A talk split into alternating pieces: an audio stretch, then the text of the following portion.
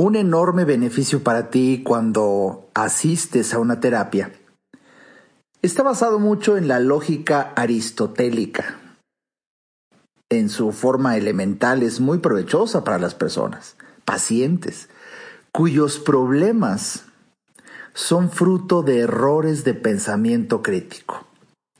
Y cuando alguien te ayuda a corregir esos errores, la vida te cambia. De verdad, un enorme beneficio para ti.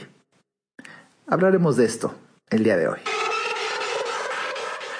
Este es el podcast de Alejandro Ariza. Sean bienvenidos. Bienvenido al episodio 142 de este, el podcast de Alejandro Ariza. Me da mucho gusto que muchos de ustedes me envíen saludos gracias a toda la gente de tantos países en donde pues el registro de las plataformas me informan que se escucha este podcast. Qué maravilla que fundamentalmente en México, pero tiene su encanto saber que hay paisanos o gente de habla hispana que disfruta de mi filosofía allá en Estados Unidos, en Colombia, en Argentina, en Brasil, en España, Alemania, Noruega, Inglaterra. De verdad, qué gusto poder eh, compartir eh, vida a través de esta vía tan poderosa como, como es el don y el poder de la palabra hablada y poder aquí convivir unos cuantos minutos y el episodio de hoy de verdad que tiene como objetivo el revelar, el revelar algunas de las ventajas que tiene cuando una persona asiste a terapia. Los que vamos a terapia de verdad tenemos una bendición porque vamos a descubrir con el paso del tiempo que, que tiene, tiene de verdad enormes ventajas el corregir la manera en la que pensamos, porque la gran mayoría de nuestros problemas radica en eso, en una creencia, en un pensamiento, más que en lo que realmente está pasando. De ahí que podamos tener gran poder, gran poder cuando aprendemos a cambiar nuestro pensamiento. Y aquí es muy importante que revele un poco, porque el tema es enorme, pero eh, reflexione algunos, algunos puntos de esta enorme, un, enorme beneficio para ti cuando asistes a terapia, porque hay obviamente mucha ignorancia al respecto. Déjame que te platique, mucha gente cree que ir a terapia es nomás ir a platicar, así como con un amigo muy abiertamente. Y no, no, no, no, no. De hecho, déjame que te platique, tengo una anécdota en donde incluso un notario, que bueno, un notario pues es alguien con un prestigio académico y social importante, dado el, poder al que llega a tener como notario eh, estos abogados. Pero un día que fui a un notario, y esto tiene poco tiempo, eh, tendrá cuando mucho un par de años o menos, que lo fui a ver, eh, cuando me preguntaba a qué me dedicaba y la plática empezó a versar por ahí me dijo, no, la verdad yo no creo en los psicólogos ni en toda esa gente. Oye, para platicar mis problemas, qué mejor que irme con un súper buen amigo a tomar unas copas y ahí saco lo mío. Wow, cuando me dijo es un notario, es cuando dices, pues puede ser que sepa mucho, mucho, mucho de un área muy limitada, sus temas. Pero es un profundo ignorante en cuanto, a, en cuanto al poder que hay en el profesionalismo del arte de saber escuchar la prudencia al opinar y todo lo que vamos a revelar el día de hoy. Y bueno, curiosamente este notario eh, me robó. entonces también es importante decir, mira, coincide este nivel de ignorancia con que de repente me dijo, para el trámite que yo iba a hacer, usted me deja aquí 20 mil pesos apartados y podemos empezar a trabajar, investigar. Bueno, pues se me hizo fácil, aquí se los dejo, al fin lo iba, iba a hacer un trámite. Pero mismo trámite que antes de tres semanas me arrepentí y le hablé y le dije, siempre ya no lo voy a hacer. Podría darle mi cuenta para que me regrese mi dinero y que no me lo regrese. Me dice, no, ya se ocupó para algunas investigaciones. ¡Guau! De verdad que, deja ver si tengo aquí el nombre del notario, pues para que no vayas a caer, no vayas a caer. Bueno, y no es el tema, pero sí ten mucho cuidado, de verdad, como dicen en las bromas, ves que todas las profesiones, los médicos tenemos también, los psiquiatras también, terapeutas también, ingenieros, todos tienen bromas del gremio y la broma de los abogados es eh, agárrense las carteras porque ya llega un abogado. Pero aquí este notario de verdad, de verdad, es uno que está en la colonia del Valle, aquí en la Ciudad de México. Y bueno, tan solo con este tipo de, de anécdota como marco de apertura al tema del día de hoy, te quiero decir que incluso personas que aparentan ser muy preparadas, o de hecho lo son, pues también albergan mucha ignorancia en cuanto al enorme beneficio que hay de, de, una terapia. Mira, si, si platicar con, ir a un terapeuta fuera eh, nomás platicar como con un amigo de confianza, Tendría que ser un grandioso amigo súper preparado en procesos de análisis de pensamiento crítico, psicológico, filosófico y con un alto manejo de la prudencia para gestionar preguntas que te ayuden a entender. Eh, la verdad, eh, digo, un perfil así, pues casi no hay de amigos. Y vamos, si lo hubiera un amigo con estas características, bueno, te cobraría por ese trabajo y basta con que te cobre para que se entre a un terreno profesional más que a la pura amistad. De verdad.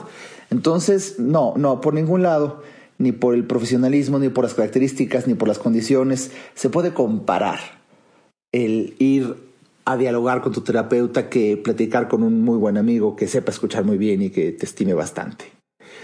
Sin duda alguna, y esto que quede claro, sin duda alguna, platicar con un muy buen amigo y sobre todo si es inteligente, bueno, es una bendición de Dios y ayuda y uno se siente maravillosamente bien.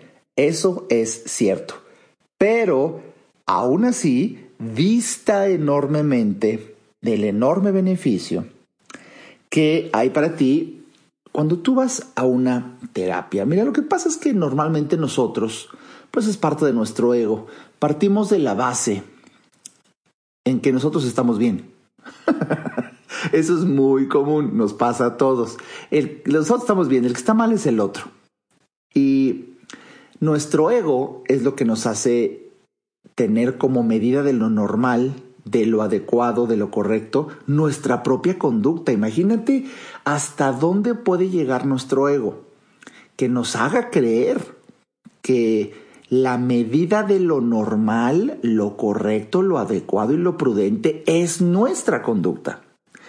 Y cuando vas a un terapeuta te puedes llevar la sorpresa, un duro golpe para tu ego, de que no es así, tú no eres la medida, hijo, tú no eres la medida, aunque por supuesto puedes estar muy cerca de una medida universal y por eso te sientes básicamente bien en tu proceder. Pero, digamos, el, el, reto y el desafío es, primero que nada, pues como todo, ¿no? Tener la humildad por aceptar que necesitas ayuda.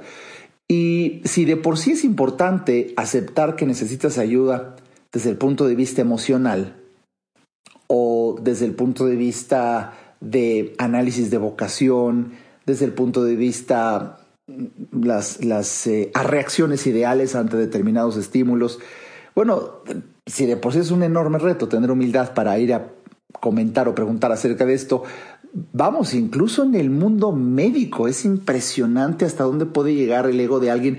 Yo no sé si tú conozcas a alguien que le da coraje que se sepa que está enfermo.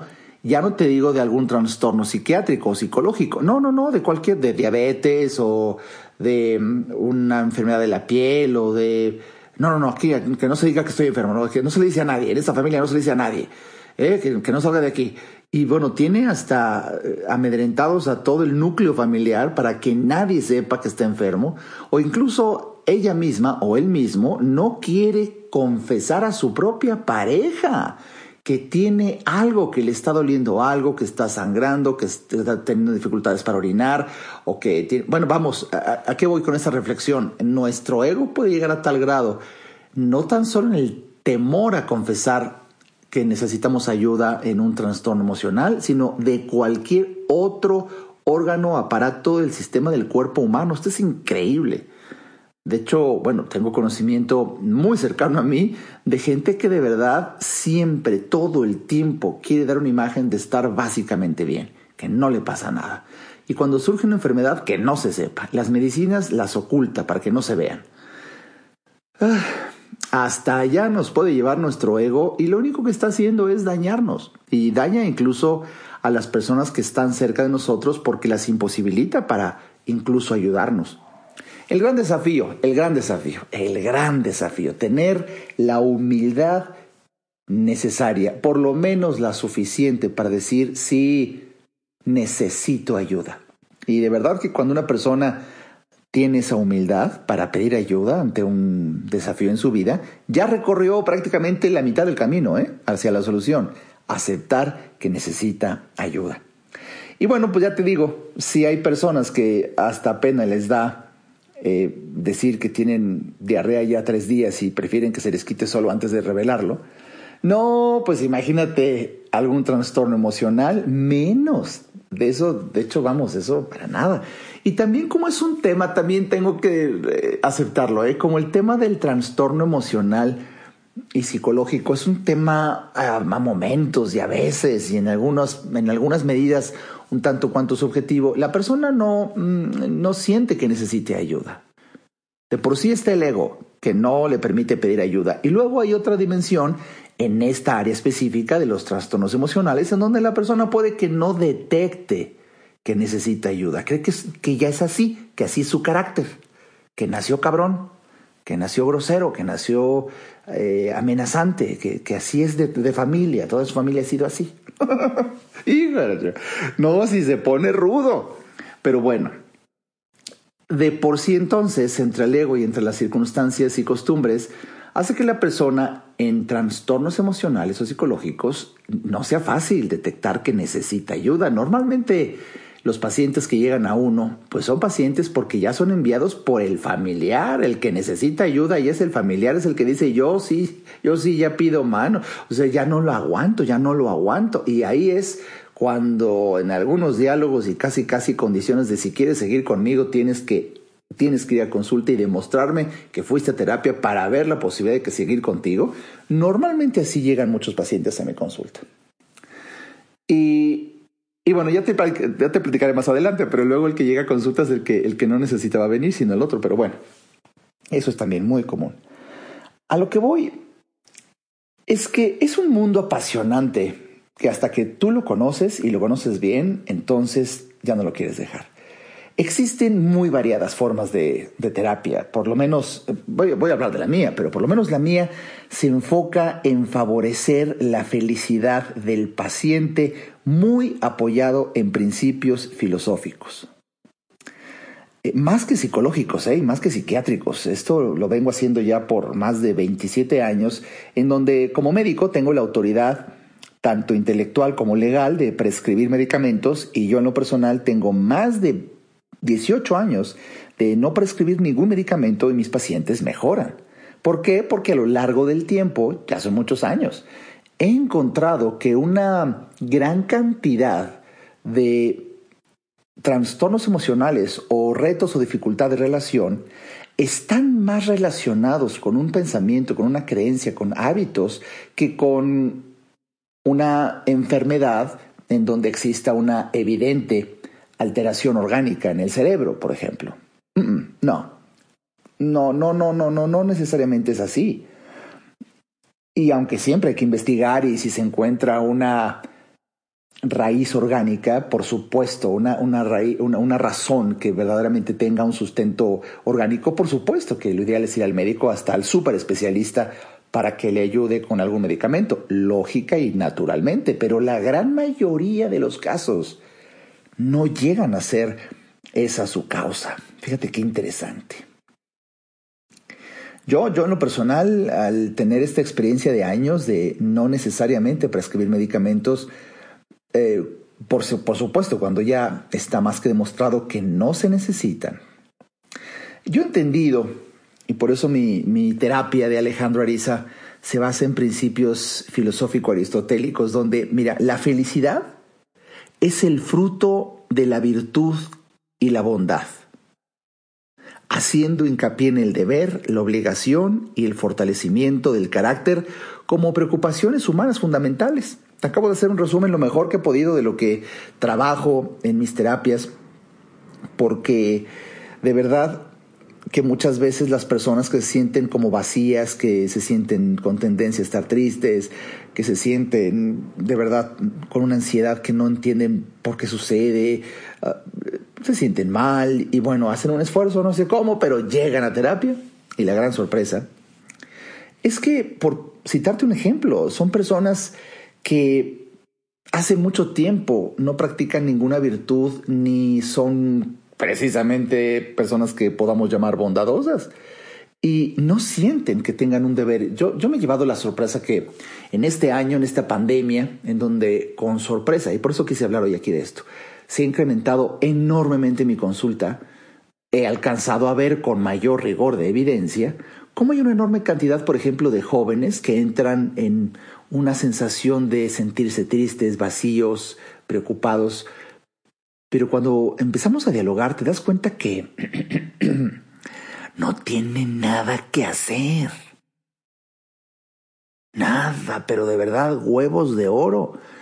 Y esa es una fuente tremenda de ansiedad. ¿Cómo no? Digo, a todo el mundo nos gusta de repente estar echando la flojera un ratito, como siempre lo he dicho en mis conferencias, gran parte de la felicidad y, de una grata experiencia radica en el contraste, en el contraste.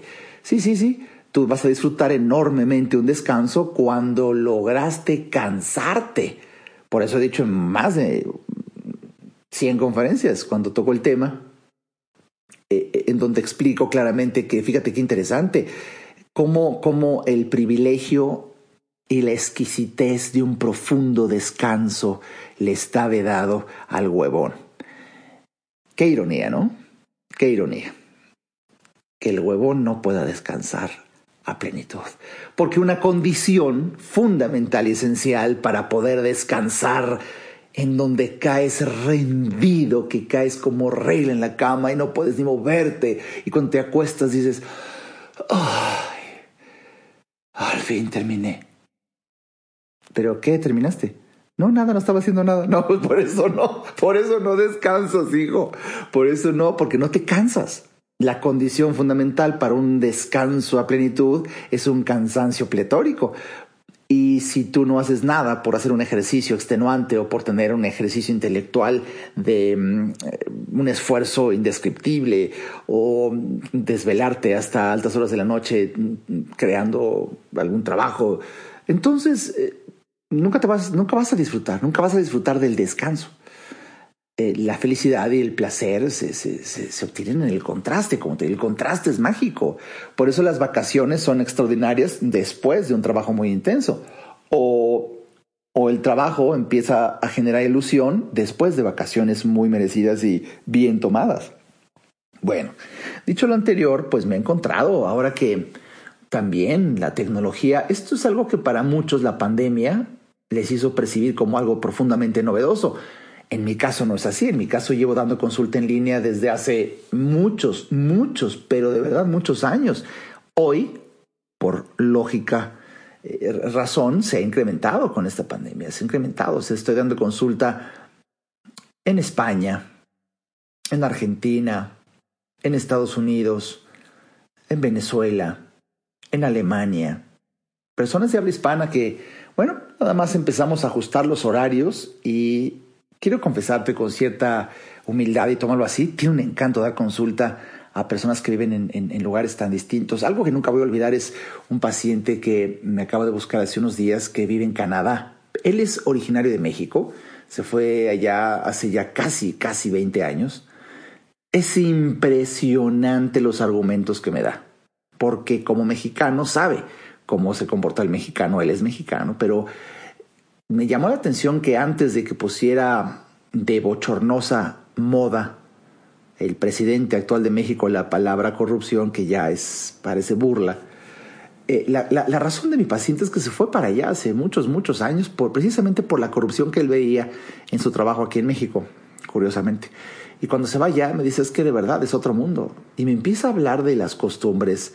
No te hablo de un noticiero canadiense o de una publicidad canadiense. Te hablo de una persona que está en consulta y que te empieza a decir sus, verdades. Un mexicano que contrasta con Canadá y dice, de verdad, la paz, el silencio. Aquí puede pasar creo que seis meses y no escucho un claxon. y se acuerda, no, aquí en México, bueno, bueno, apenas hace cuenta, imagínate la ansiedad aquí, la falta de educación vial está el de atrás nada más viendo el semáforo, viendo el semáforo, para que instante en que cambie a verde, ta, ta, ta, ta, ta, no, sabes. Entonces, sí, sí, sí, sí, sí, hay cambios impresionantes a nivel de cultura. Y, y bueno, eh, sin desviarme, es, es interesante cómo eh, no deja de sorprenderme, y esto lo voy a decir con mucho, con mucho respeto, pero para irte abriendo el tema a que, a que pueda yo comunicarte un enorme beneficio para ti cuando decides eh, eh, emprender una, una, una, experiencia en terapia. Eh, no deja de sorprenderme cómo, por ejemplo, las creencias religiosas de muchas personas son el origen de sus problemas más que el problema mismo. ¿Y qué te parece que hablemos de esto después de un breve corte? Ayudarte a entender para que vivas mejor. Esa es la misión porque solo hasta que el ser humano entiende, cambia. En un momento, regresamos al podcast de Alejandro Ariza. No hay que ir a terapia cuando se tienen problemas, porque todos tenemos problemas. Hay que ir a terapia cuando quieres resolver tus problemas. Si te interesa tener una charla conmigo, a mí me encantará compartir reflexiones de vida que puedan ayudarte a ver la vida distinta. Entra a www.alejandroariza.com y en el botón del menú Alejandro Ariza, ahí se despliega un submenú que dice consultas. Haz clic ahí y tendrás toda la información para ver si en tu destino está que podamos charlar. Para mí será un placer ayudarte. Toda mejora implica un cambio, pero recuerda, solo si entiendes, cambias. Continuemos escuchando al doctor Alejandro Ariza. ¿Qué tal? Bienvenido de vuelta a este episodio. Un enorme beneficio para ti cuando asistes a terapia, cuando te das el, el beneficio a ti mismo de la terapia. Y te decía, hace un momento que en una enorme cantidad de casos, no puedo decir lógicamente todos, pero en una enorme cantidad de casos, el, el, problema es tu forma de pensar. El problema es la creencia que tienes como referencia de normal. Y por eso, te dije antes de ir al corte, que no deja de sorprenderme cómo ciertas creencias religiosas de, de, de muchas personas son el origen de sus problemas, más que el problema mismo. O vamos, para no tocar mucho algunos temas quisquillosos en esto, la educación de su familia, que son otro tipo de ideas. Vamos, es lo mismo, ¿eh? ¿eh? Como ejemplo, las creencias religiosas o la educación que tuvo en su familia o el tipo de información que llegó a él. Pero mm, sin dejar de, reflexionar en, este, en esta reflexión, por ejemplo, de creencias religiosas muy respetables, pero eh, esto, esto tiene una razón, porque por más de un siglo, de privación de conocimiento que generó la Iglesia Católica. Eh, podemos hablar de la historia, en otro podcast podemos hablar de la historia de la filosofía y cómo hay un espacio en la historia de casi un siglo en donde después de, del surgimiento del, del Imperio Romano y cuando cae, viene un surgimiento fuerte del poder de la Iglesia Católica. Y, y, recuerdo haber leído hace mucho tiempo por ahí un señor Thomas Hobbes Estamos hablando quizá del año 1651. Le llamó, me acuerdo, el fantasma del finado imperio romano coronado sobre su tumba. Esa frase me la aprendí, hace años que la estudié. El fantasma del finado imperio romano coronado sobre su tumba a la dictadura de la privación de conocimiento por parte de la iglesia que se sucedió luego del imperio romano en donde, por supuesto, ya sabrás la historia, pero se quemaron libros, se prohibía hablar a ciertos pensadores, o algunos fueron incluso por la Inquisición, pues quemados en la hoguera. Y bueno, es una historia muy interesante. Pero desde allá viene, desde allá viene el que queda la evidencia de que lo que le puede cambiar la perspectiva del comportamiento correcto o incorrecto, de sentirse bien o mal con respecto a su comportamiento, en una persona son las ideas que alberga. Entonces, si tú tienes una institución, familia, persona que te imprime ideas, ahí te está imprimiendo un parámetro que puede ser, puede ser el origen de tu problema como el de una solución. ¿eh?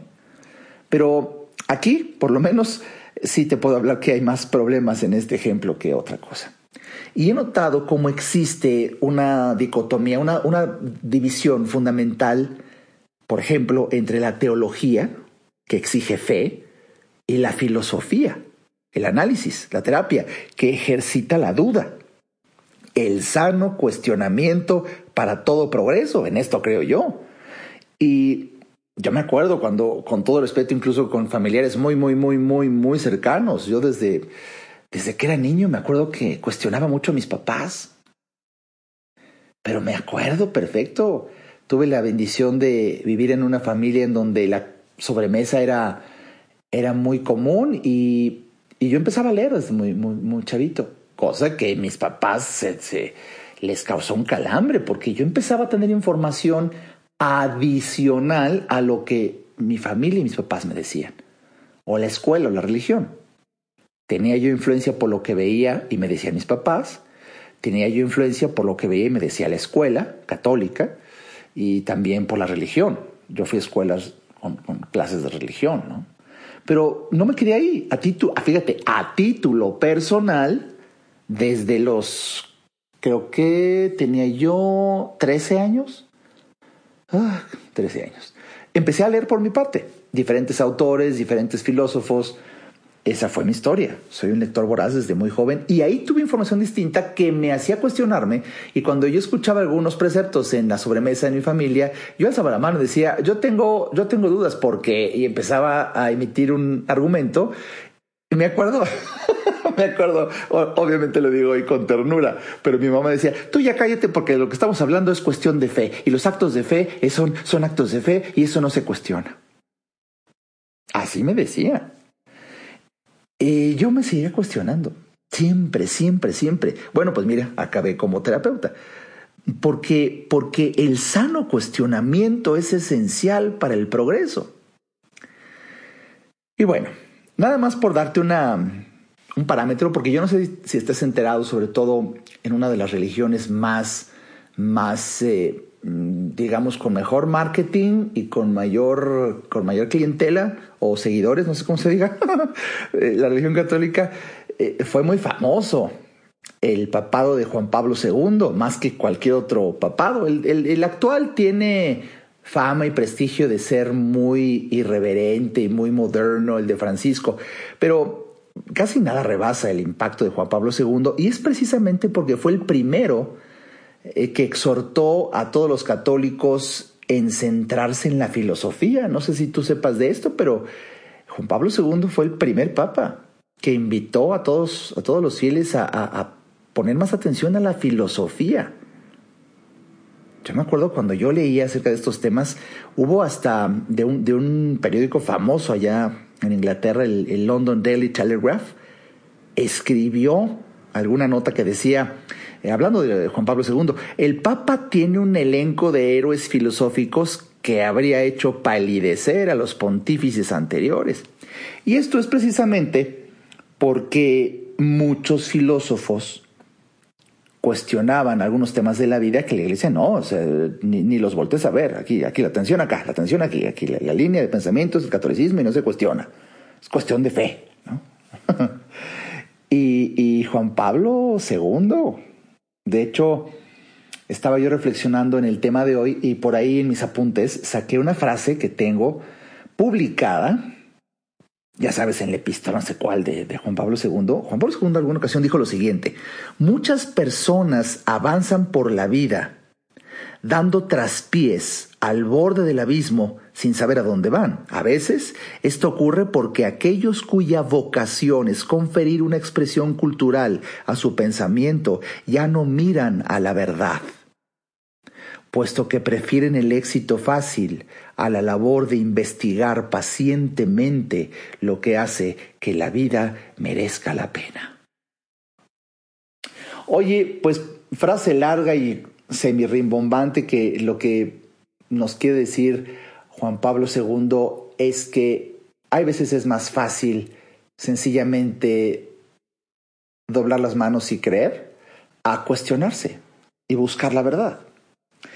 Y bueno, déjame que te diga, la mente no se enferma. Esto es un calambre, ¿eh? La mente no se enferma. El cerebro podría enfermarse, pero son dos cosas diferentes. Y en la historia ya hay un gran avance de distinguir estas dos entidades. Una cosa es el cerebro, otra cosa es la mente. La mente no se enferma, el cerebro sí podría. Y, bueno, si así sucede en el cerebro, tendrá que visitar a un médico, un subespecialista. Eh, pero aquí atención, tenemos que admitir que las ideas y las creencias son estados mentales, no solo o siquiera físicos. De ahí que un consejero filosófico se base en la distinción de cultivar la mente para resolver lo que la persona percibe como problema. Porque lo interesante es que posiblemente no sea un problema, sino que la persona lo percibe así por ideas, por creencias, y de ahí que radica un enorme beneficio para ti cuando asistes a terapia con un profesional, por lo menos quienes manejamos un perfil de asesoramiento filosófico más que otra cosa, para ayudarte a cuestionar tus ideas y que quizá en algún momento digas, oh, no lo había visto de esa manera. Oh, esa frase te de confesar que a mí me genera un orgasmo prolongado de 75 tiempos intelectuales, intelectuales, cuando un paciente es hermoso, ese momento es hermoso. Es como cuando el paciente hasta se oye el ding, ding, ding, ding, ding, ding, ding, que le cae los 20, cuando dice, oh, oye, no lo había visto así. Tengo una paciente que, por cierto, ya me dejó de ver, porque ha de ser. ha de ser la típica paciente que haber dicho, es que para qué gastar en terapia si nomás es pues platicar así, como que no, no veo gran cosa. Y ella no se daba cuenta. Por supuesto que los pacientes no tienen por qué darse cuenta de que la terapia parece una conversación como con un amigo cuando estás con el arisa o con un terapeuta, ¿no? Pero, pero no, no, no tiene el paciente por qué ver que se está sucediendo algo más allá. Yo estaba perfectamente notando necesitaba yo unas dos o tres sesiones y fueron suficientes para notar cómo había una relación de competencia entre esta paciente y su hermana, pero era evidentísimo. Esta paciente empezaba a acumular riqueza y se quejaba amargamente de la envidia que le tiene la hermana. Y fue hasta la tercera, creo, sesión que me dice, por cierto, la contadora que tengo es mi hermana cuando yo escuché eso, diga, ah, cabrona, pues lo que quiere hacer es embarrarle en la cara a la pobre contadora, que por cierto eh, estaba muy jodida económicamente, o bueno, con dificultades, digamos. Llévame mi contabilidad, qué mejor que mi hermana. Sí, pero la gran sorpresa es que le estás embarrando lo, lo, que estaba ganando, que era de verdad muy superior, y la otra pobre de verdad. Y ahí se estaba dando un juego psicológico, en donde por supuesto que mi sugerencia en su momento fue, cuando toca el turno, que es muy interesante que un terapeuta, a diferencia de un amigo, encuentre el mejor momento, hay muchos signos que uno puede apreciar en, en el tempo, en el tono, en el timbre, en la cadencia, en el movimiento de los ojos para decir, ahí, en ese momento tengo que opinar. Y cuando doy mi opinión y le digo, para mejorar tu relación ríspida de, todo de toda la vida con tu hermana, sugiero que cambies de contadora. Uf, hubieras visto la cara como... Eh, eh, pues sí, ¿verdad? Y sorpresa, no le gustó mucho mi recomendación porque quería seguir aplastando a la hermana. Y en la siguiente terapia yo le iba a revelar eso que el origen del conflicto que lleva con su hermana es porque ella misma quiere aplastarla. Y le iba a explicar el cómo el separar su vida económica de la de su hermana iba a mejorar enormemente su relación y a sentirse ella mucho más plena y feliz.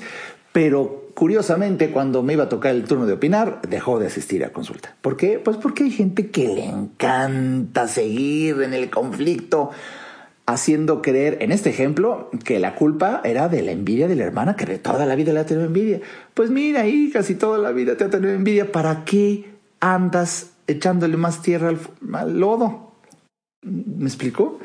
entonces, ah, me encanta em, el poder eh, darte algunos ejemplos del enorme beneficio que hay cuando descubres que tus problemas muchas veces solamente son percepciones más que problemas reales y un gran beneficio para ti es descubrir que la percepción la puedes cambiar, entonces tu problema puede desaparecer. Me gusta el famoso legado de algunos filósofos como estudié hace mucho tiempo a John Locke, con su idea de que la mente, eh, digamos, por ejemplo, la mente de un, de un, bebé recién nacido, es como, como un pizarrón en blanco, eh, eh, en donde otros van escribiendo valores y prejuicios que el niño aprende y los hace suyos, incluso antes de ser capaz de formar los suyos propios. Esto, esto me encanta porque este principio que es filosófico, tiene una injerencia psicológica eh, de, enorme trascendencia, porque no nace un niño con envidia, no nace un niño malo, no nace un niño bueno, nace un niño con... Eh, creo que se llamaba, la mejor forma de explicarte es esto, un pizarrón en blanco, pero le llamaba creo una tabla rasa, algo así, en donde alguien empieza a escribir. Y no es el niño. Y así, así este gran filósofo divide las ideas adquiridas mediante la experiencia de dos tipos, sensaciones y reflexiones. Las sensaciones es toda la información que obtenemos de los sentidos y las reflexiones es la información que obtenemos mediante la introspección y procesos mentales como pensar, creer, imaginar, desear. Y, y fíjate, cuando varios jóvenes sufren con tan diferentes manifestaciones de su dolor, es sorprendente que el origen muchas veces se encuentra, el origen de su sufrimiento, de muchos chavos, muchas chavas, de muchas personas, el origen de su sufrimiento se encuentra en las lecciones equivocadas que aprendieron. Alguien escribió en el pizarrón de su mente una referencia que era errónea o falsa. Pero bueno, el chavo, el chavo no lo sabe. Y por eso cuando viene a terapia es ese, yo no sabía eso. Oh, eso es un orgasmo. Ay, cuando el paciente dice eso. Oh, o cuando acaba la, en, estas épocas, cuando acaba la terapia y que algunos de mis pacientes, bueno, todos, todos les abro la puerta para que tengan mi WhatsApp personal y, me escriben cuánto bien y cuánto disfruté la terapia de hoy. Mm. Lejos de que sea un halago a mi trabajo, es una bendición el, la constatación que en ese pequeño mensaje eh, implica que alcanzó a entender lo que los demás no. Tengo otra paciente que me encanta, una mujer muy guapa, que tiene una amiga y tiene, ya sus conflictos de, de, pareja, y le platica a una amiga algunas cosas que, que ya en terapia las ve conmigo más serias, y, y me encanta que me platique que su amiga, cuando escucha lo que mi paciente le dice que le sugerí, me dice, yo jamás iría con Alejandro Ariza, jamás. Dice, ¿por qué? Dice, ¿por qué? Pues porque, porque, porque se resuelve. No, en la vida tienes que luchar, hay que ser cabrona, no hay que dejarse. No, yo jamás iría con él, porque entonces ya se resuelve. Así le dijo a la amiga. Pero bueno, hay gente que le encanta pelear, ¿no? Eh, pero si realmente quieres resolver un problema, es hermoso. El gran beneficio que hay para ti en entender muchas veces que mm, partimos de, de ideas que aprendimos y que fueron equivocadas. La, terapia de asesoramiento filosófico, la psicoterapia de asesoramiento filosófico, como me encanta a mí, es como, digamos, para redondear la idea, es como usar un borrador para eliminar las ideas de aquel pizarrón y escribir unas nuevas y ahí radica la magia y tremendamente beneficiosa transformación de la psicoterapia. De verdad que eh, podemos hablar horas, es un tema que me apasiona, es parte de mi vida, pero ya cuando, cuando empiezas, incluso en alguno de mis libros, empecé a publicar la diferencia entre deontología y teleología en cuanto a las normas contra fines. De, de, de, valor último. Eh, el valor de la terapia, de asesoramiento filosófico, es ayudar a que la persona tenga más flexibilidad e imparcialidad cuando muchas de las cosas que realiza por deontología, el, seguir una norma, bueno, quizás son reglas y se acabó, pero también hay que ver cuál sería el resultado final, que es la teleología. Te lo explico, eh, esas palabras como se oyen como rimbombantes, pero en, en un ejemplo de, mm, de este ¿Cómo se llamaba este héroe que le robaba a los ricos para darle a los pobres? Un Robin Hood, ¿te acuerdas? Bueno, cualquiera diría, deontológicamente lo que hace está mal. ¿Por qué? Porque robar, sea lo que sea, y a quien sea, está mal. Punto, se acabó, se acabó, ya, es una norma. Pero cuando entra el terreno de la teleología, el fin último, oye, lo está haciendo para ayudar a un pobre.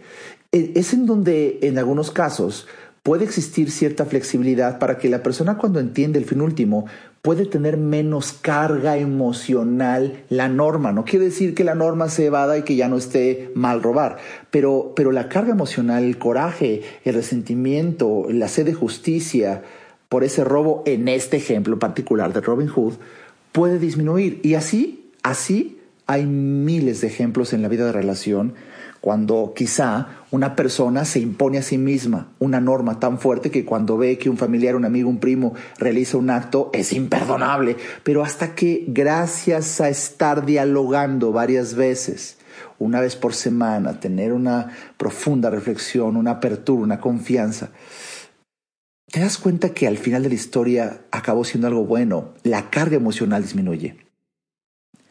La sed de justicia, de venganza, de, empieza a desvanecerse. La sensación de, de, de sentirse mal, vamos, empieza a disminuir enormemente. Eh, déjame que te diga algo, porque si quieres saber por lo menos cómo funciona yo, yo dejo de leer mucho, ¿sabes? Precisamente por lo que te estoy diciendo, por lo que, por lo rico que espero que estés sintiendo este podcast, explicándote cómo hay un enorme, un gran beneficio para ti cuando vas a, a terapia de este tipo, porque es muchas veces necesario cambiar la idea de referencia. Cambias la idea de referencia y te cambia todo. Todo. Y por eso, en mi caso en particular, eh, dejo como, como, como tratamiento la lectura de ciertos libros, ¿sabes? De hecho, yo en mis amigos, en algunos amigos que tuve en su momento en áreas psiquiátricas, eh, cuando decían, ay, ahí viene el doctor Arisa y no faltaba el de la broma, ah, sí, el de la biblioterapia. Porque eso, eso es lo que hago. Yo no te voy a dar clonazepam, epamim. Eh, no, no, no, te voy a dar un libro. Chinga, para que entiendas porque es lo único que te hace falta. Déjame que te diga, ¿te acuerdas de mi paciente? ese que te dije, bueno, hoy ya te hablé de varios pacientes, pero tengo un paciente que está en un conflicto de vida, de relación, y fíjate, él se acercó a mí, buscó ayuda porque me decía, quiero que me ayude, doctor Arisa, algo que creo que ya es necesario, controlar mi carácter explosivo, mi, eh, mi ser tan irascible, ¿no? De verdad. Y, es curioso porque llegó a mí ya, como te dije hace rato, por amenaza de una familiar, donde una hija le dijo, yo ya no quiero estar aquí, yo ya me quiero ir, yo ya no, a menos que nos demuestres en la familia que vas a terapia. Bueno, así llegó conmigo. Porque ya, ya a, los que le urgía era la familia. Normalmente así pasa. Sufre más la familia que el paciente. Y, y sí, sí, sí, tiene muchos, muchas anécdotas mi paciente de de explotar con violencia. Y oye, este es un paciente que tiene más de 50 años de edad. Cállate, cállate, vete para atrás. Cuando en su segunda sesión o tercera y empiezo yo a dejar algún libro que leer, me hace un comentario que me voy para atrás. Me dice, que doctor, o sea, me, tarea para la siguiente sesión, leer, si tiene usted que leer determinado libro. Y híjole, doctor, voy a, claro, claro, lo voy a hacer. Claro, claro. Nada más que sí, yo, yo en mi vida le confieso, yo creo que en toda mi vida he leído cuando mucho dos libros. Y por cierto, uno de usted. Wow, te juro que no sabía yo si reír o llorar. Primero, gracias por el halago que de que una persona de 50 años en toda su vida nada más salido dos libros. Y por cierto, eh, eh, eh, uno de, esos dos es uno mío. Y cuando me dijo cuál es el más chiquititito de los que yo tengo, dices, todo cuadra. todo cuadra. ¿Cómo no vas a tener conflictos en muchas áreas de tu vida?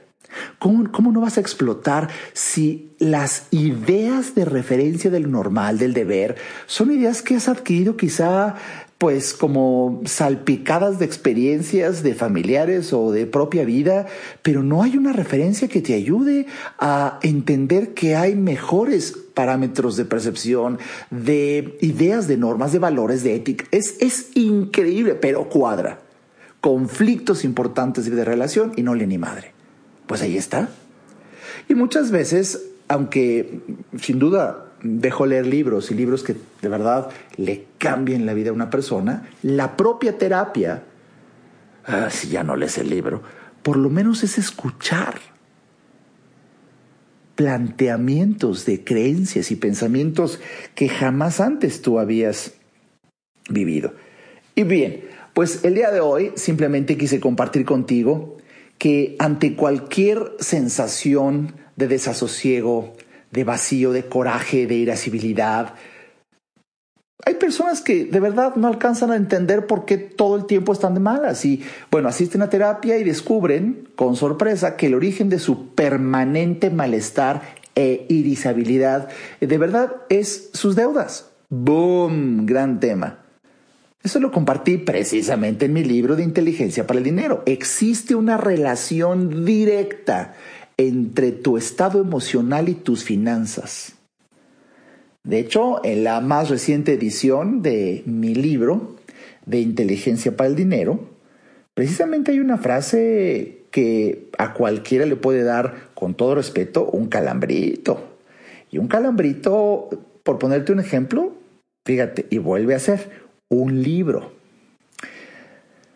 En el capítulo de el ahorro, Ahí puse una frase de epígrafe. Escucha esto. Alcanzarás la paz y la alegría por tus finanzas cuando tu placer por ahorrar sea igual o mayor a tu placer por gastar. Y luego, como epígrafe, en la nueva edición, en el, paso 6 de mi libro, que es pagar deudas, escucha esta frase que un día salió de ver tantos pacientes en los años y de yo mismo vivirlo. Escucha, vivir endeudado es una manera segura de vivir preocupado, enfermizo y hostil, aunque sonrías. Cuando tú te das cuenta de esto y, por ejemplo, alguien lo lee por primera vez y dices, oye, me peleo con todo el mundo, me encabrono de cualquier cosa, siento que me están hablando mal de mí todo el tiempo. Eh, cuando empezamos a discutir con alguien, soy de las personas que grita súbitamente, quiero dar la última frase y en ese momento me doy media vuelta y me voy dejando al otro con la palabra en la boca. O voy también esto sucedido en WhatsApp, cuando mandas un WhatsApp mientras madres y en ese momento, ¡pum!, lo cuelgas y lo bloqueas al otro para que no tenga acceso a ti y no te conteste. Eso además de que es corrientísimo, vulgar, corriuta, pero de lo más... Uy, eh, es una evidencia de tu incapacidad para dialogar. Y es precisamente porque no has desarrollado un nivel de pensamiento crítico para poder llegar a una síntesis. Tú tienes una tesis, tienes que escuchar la antitesis para llegar a una síntesis. Y así, cuestionar incluso tu tesis. Es hermoso. Ojalá, ojalá que hoy simplemente hayas descubierto lo que hay atrás del telón cuando alguien vive el placer, el gran beneficio, un gran beneficio que hay para ti un enorme beneficio para ti cuando asistes a terapia. Ah, qué bonito. Mis pacientes que ya van tres años o cuatro años de vernos cada ocho días. Llego a saber tanto de su vida que ciertas reacciones, ciertas condiciones, me da a mí incluso el pie para decir, cuidado, la otra semana vas a tener esto y vas a vivir esta tentación. Sugiero que en virtud de lo que leímos el otro día, puedas optar por esta opción. Y es hermoso cuando el paciente te dice, Oh, gracias, porque la verdad ya estaba yo pensando en otras cosas. Oh, se evitó un problema. Se favoreció la felicidad. Nos apoyamos en el deber. Tuvimos flexibilidad de pensamiento. Es hermoso. Quería compartírtelo porque déjame garantizarte que creo mucho en aquella frase que para cono leí luego en un curso de milagros que dice, tú no tienes problemas, solamente piensas que los tienes. Qué gran verdad. Hasta el próximo episodio.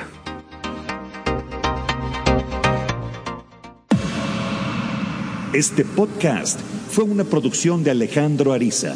Para saber más y establecer contacto, visita nuestra página www.alejandroariza.com. Quedan todos los derechos reservados.